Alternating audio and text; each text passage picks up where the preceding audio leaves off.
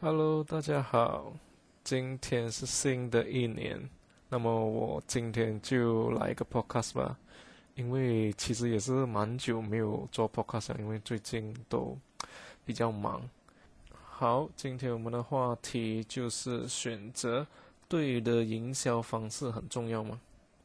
因为最呃之前了，应该讲之前有一个有一单很。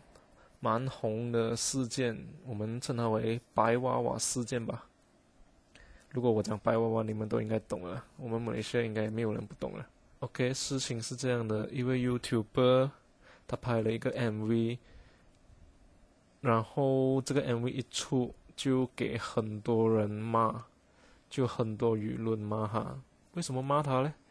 就是因为它里面有涉及了。最敏感的话题，种族问题，然后还有就是里面有含有暗示性的出口。That's why 这两个事件，他的这个 MV 就爆红到给人骂。最重要的是，这个 MV 是有人 sponsor 的，就是有商家 sponsor 的。然后这个商家的 product 呢是做美白的，所以就牵扯到他咯。所以。这个 MV 也下架了，就被骂了一整天，然后终于下架了。然后前几天又开始重新上架，然后所有里面的不好的内容都删除了。所以其实这首歌是蛮好听的啦，只是因为它拍出来的东西跟它里面的有出口的含义的东西，就引大引来很多人的反感。因为本身这个 YouTuber。就是一个其实蛮正面的，他的形象，他自己塑造的形象是蛮正面的，所以才会引来这样多的舆论。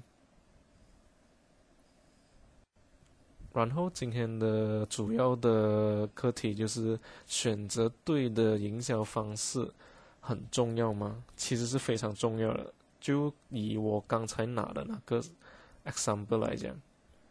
商家有没有去研究哪一位 YouTuber 或者是网红是适合代言他们的产品的？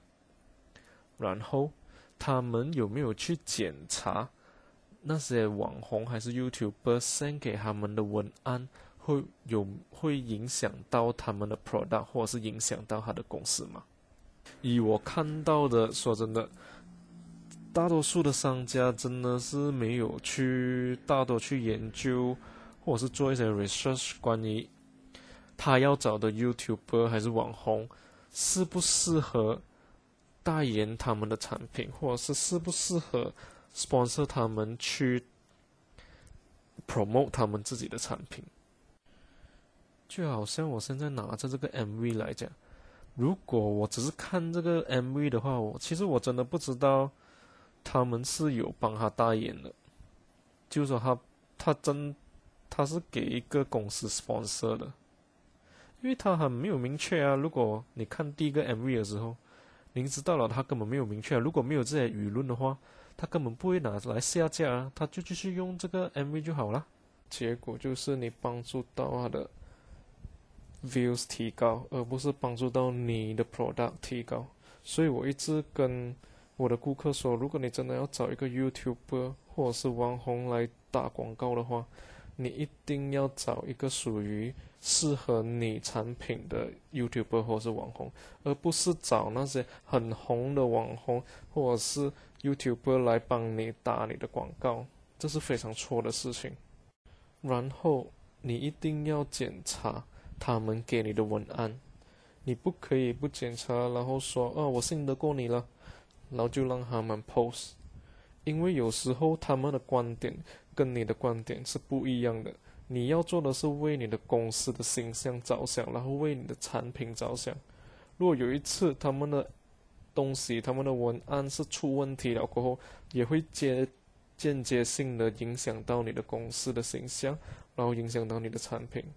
所以真的真的，如果你真的要找的话，你一定要做好研究，然后你一定要检查那个文案，到底有什么地方是错的。嗯，今天的话题就是这样了，也祝大家新年快乐，扭转乾坤。希望在二零二一年里面，我们的生意会越来越好。也希望我所说的东西能够帮助到你们。如果你们有什么需要，如果有 website 啊，还是有任何的你要做 Google S 啊，也可以找我。我是 Jackson，谢谢你们。